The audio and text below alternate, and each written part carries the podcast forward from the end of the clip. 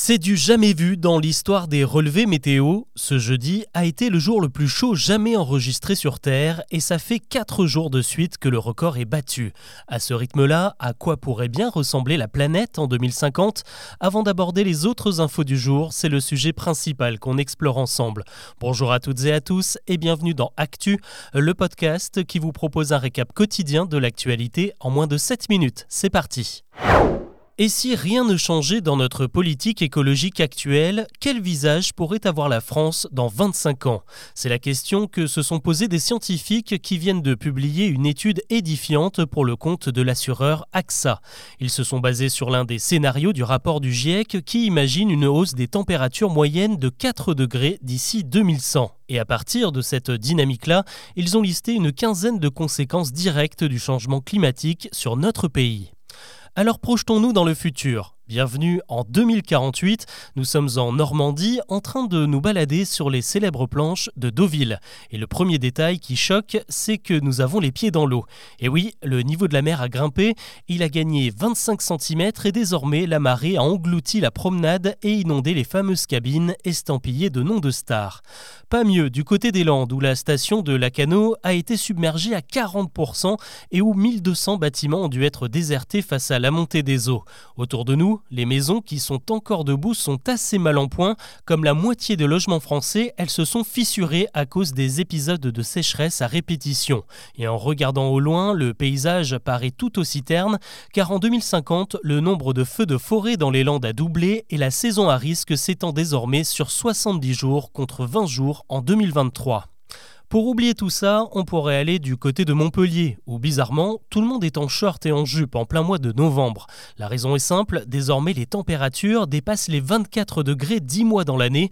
À l'heure du repas, pas beaucoup de choix sur la carte. La production de maïs a baissé de 25%, la moitié de la production fruitière sur le globe a eu des mauvaises récoltes, et le café coûte affreusement cher car le sucre n'est quasiment plus produit en France.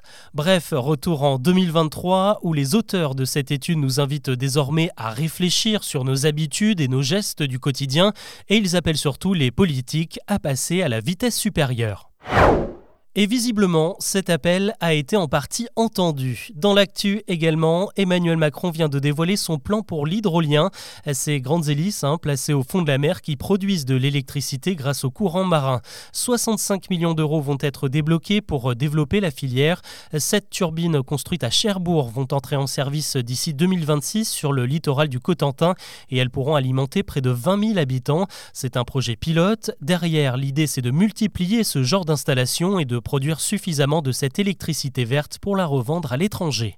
Et si vous aviez droit à des aides de l'État sans le savoir? Aujourd'hui, des milliers de Français peuvent prétendre à recevoir des aides financières, mais ne sont pas au courant car ils ne font pas les démarches ou ne sont pas informés. C'est par exemple le cas du RSA. 30% des bénéficiaires potentiels ne réclament pas cette aide. Eh bien, ça devrait bientôt changer puisque 39 collectivités de tout le pays, des métropoles, des départements ou des régions, vont se mettre à chasser ces non-recours aux prestations sociales. Ces prochains mois, elles vont éplucher des milliers de dossiers pour tenter de voir si vous pouvez prétendre à quelque chose, parfois à plusieurs centaines d'euros par mois, c'est toujours bon à prendre. Pour l'instant, c'est une phase de test, mais le dispositif sera étendu à toute la France d'ici 2025.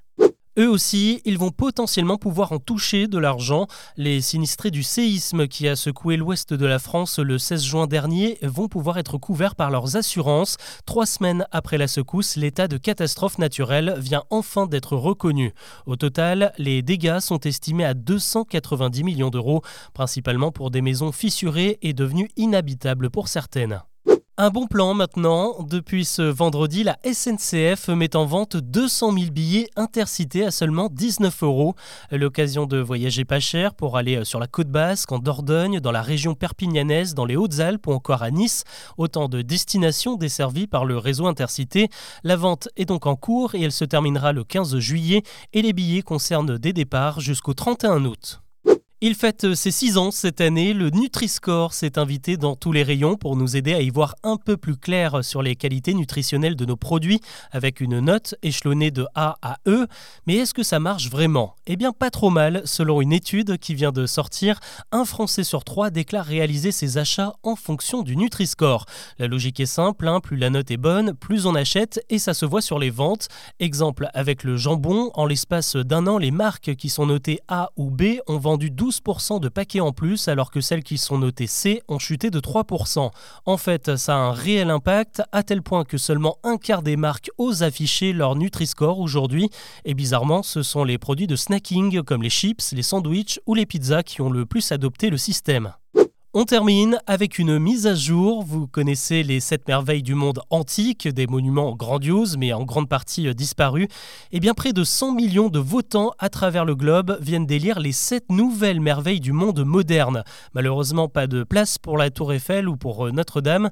Euh, dans ce palmarès, on retrouve le Colisée de Rome, la Grande Muraille de Chine, le Taj Mahal en Inde, le Corcovado qui surplombe la baie de Rio. Il y a aussi le Machu Picchu au Pérou, la Cité Maya de Chichen Itza au Mexique et le site de Petra en Jordanie avec ses palais taillés dans la pierre en plein désert. Voilà ce que l'on peut retenir de l'actu aujourd'hui. Je vous dis à très vite pour un nouveau récap.